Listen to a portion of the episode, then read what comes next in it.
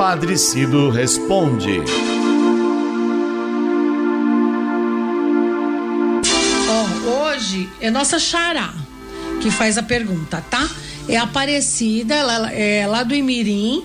E ela quer saber o seguinte: por que tem. Ah, Padre Cido, é. eu já ouvi muito. eu já ouvi muita gente falar isso, sabia?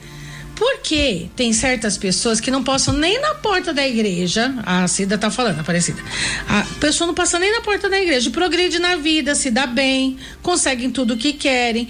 E outras pessoas que frequentam a igreja, fazem caridade, vão à missa aos domingos e às vezes não conseguem nem um, um mesmo, nem mesmo um emprego, Padecido. Existe alguma explicação para isso? é daqueles que dizem assim: "Oh, meu Deus, quanto mais eu rezo, é, mais, mais assombração mais aparece. assombração é, me aparece". É, oh, tipo Aparecida, minha querida, sabe? Pode haver muitas respostas para esta sua pergunta muitas explicações para esta constatação que você e tantas pessoas fazem. Eu vou me limitar a dar alguns elementos para você re, é, refletir, colocando outras perguntas também. O Aparecida, da mesma forma que você pergunta por que tanta gente com fé não progride, a gente pode perguntar por que tanta gente progride nessa vida, tem tudo que sonha, tem bom emprego e não é feliz. Hã? Não é? E eu vou também, vou mais além perguntando, porque há tantas pessoas que parecem ter sido esquecidas por Deus, são doentes, moram do jeito que dá, dão murro em ponta de faca para honrar com seus compromissos e, no entanto, irradiam uma felicidade de dar inveja. Hã? Por que, Aparecida, há pessoas que morrem com uma simples gripe e outras que vivem com câncer? Não é estranho? Julgar Deus pelas vitórias ou pelos fracassos da vida não me parece correto, porque Ele nos criou para sermos felizes, deu-nos todas as riquezas do mundo, mostrou-nos um estilo de vida baseado no amor a Ele e ao próximo para sermos felizes.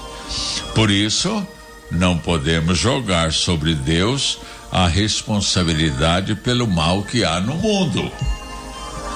Aparecida, vamos pensar assim. Deus nos criou para sermos felizes. Deus nos deu os caminhos para sermos felizes. Deus nos ama com amor infinito. Deus não desiste de nós. Deus nos deixou Sua palavra. Então, por que não nos deixarmos guiar por Deus? Vamos confiar em Deus e tocar a nossa família enfrentando o que for preciso. Vamos ouvir quem entende de cruz, e eu estou falando de quem? De Jesus, e segui-lo na alegria e na tristeza, na saúde, na doença, na prosperidade e no infortúnio.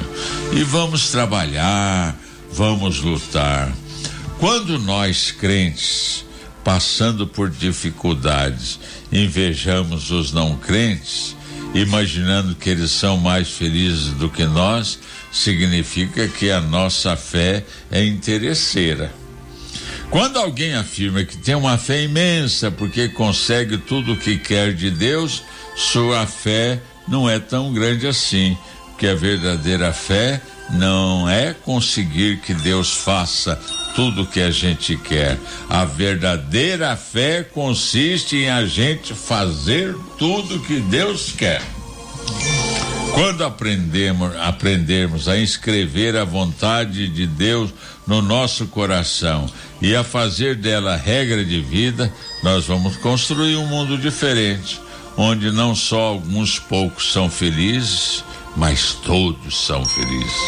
Não é à toa que Jesus, entre sete pedidos do Pai Nosso, colocou aquele que diz: Seja feita a vossa vontade, assim na terra como no céu.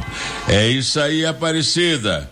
Vamos procurar, antes de antes de tudo o reino de Deus e todas as coisas nos, ser, nos serão acrescentadas. Isso. São palavras de Jesus. Lucas 12, 31. Fique com Deus, minha irmã.